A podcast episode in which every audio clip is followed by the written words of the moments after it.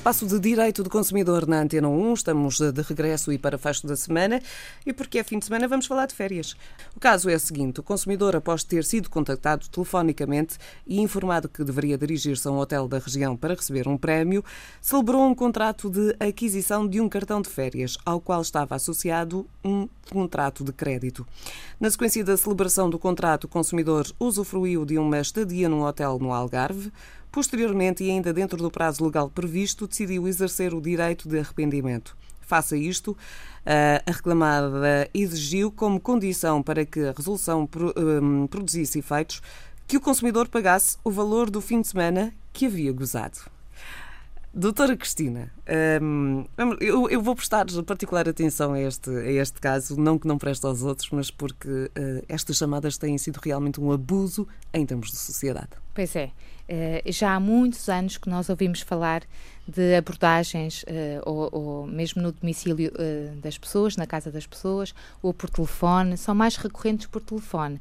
Portanto, as pessoas são abordadas telefonicamente. Alegadamente ganharam um prémio. Exatamente. E depois têm uma reunião. É-lhes prometido um prémio e, e, e, e que devem, para receber esse prémio, devem dirigir-se a um hotel, por exemplo, a, um, a outro local indicado pelo. Nunca uma sede efetiva de nenhuma empresa. Não, não. Nunca uma sede identificada como como a sede da empresa ou como representante oficial da empresa.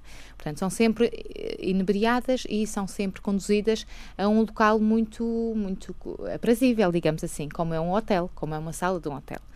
Uh, depois, as pessoas chegam lá e, uh, ao invés de ganharem o prémio que foi prometido, então ganham um prémio que é uma coisa insignificante, um, mas uh, ao mesmo tempo que recebem essa coisa insignificante, é-lhes apresentado uma série de documentos que devem assinar uh, e que às vezes nem se apercebem o que é que estão a fazer, porque a, a forma como são conduzidos, como é conduzido todo esse processo de, de, de celebração desse contrato. Portanto, a, as conversas, as abordagens. Uma longa conversa. Pronto, digamos. a forma como a, as pessoas sabem persuadir os consumidores mais frágeis. Há sempre um grupo que é mais vulnerável a este tipo de situações e que por isso deve ser mais protegido. Ora, tudo isso faz com que às vezes os consumidores assinem documentos que não sabem uh, qual é a amplitude, digamos assim, desse ato que praticam. Estão a assinar sem saberem uh, uh, quais são as consequências desse ato de assinar uma série de documentos que aparentemente não lhes trará qualquer transtorno.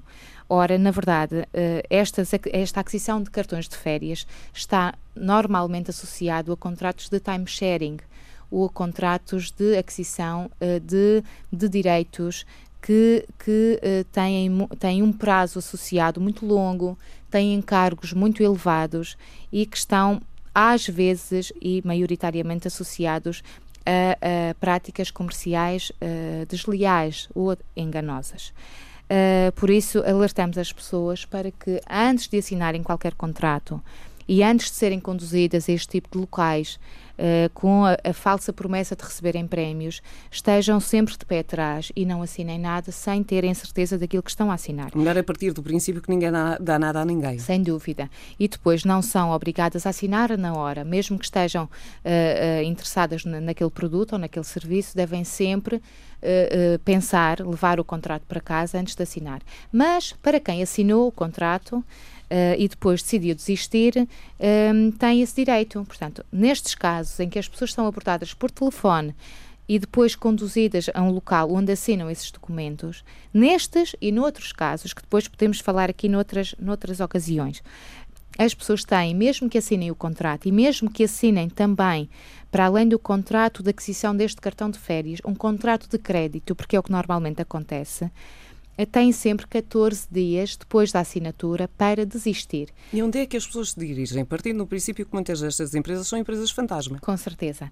Uh, o que é que as pessoas devem fazer? Primeiro, ver se estão dentro desses 14 dias e depois uh, verificar têm que levar sempre para casa a cópia do contrato, porque nesse contrato tem obrigatoriamente que constar a morada da empresa. Como é que as pessoas devem desistir? Devem fazê-lo de forma escrita, e devem enviar a carta por correio sob a forma registada com aviso de recepção para que não haja dúvidas de, de que exerceram o seu direito atempadamente. Nessa carta nós facultamos minutas, eh, portanto, se as pessoas quiserem desistir destes serviços e se estiverem ainda dentro do prazo, devem ir à defesa do consumidor, pode ser no nosso balcão número 14 da loja do cidadão e pedir ao técnico que se encontre lá que disponibilize uma minuta, uma minuta para que possam apenas uh, eh, um, preencher e enviar para a empresa. Se as pessoas forem uh, mais velhinhas ou se demonstrarem alguma dificuldade em redigir a carta, nós próprios fazemos essa carta. Pronto, então, exercido o seu direito por escrito, devem, como disse e repito, enviar para a morada que consta do contrato e devem fazê-lo por correio, de forma registada com aviso de recepção, para que não haja dúvida de que desistiram dentro do prazo.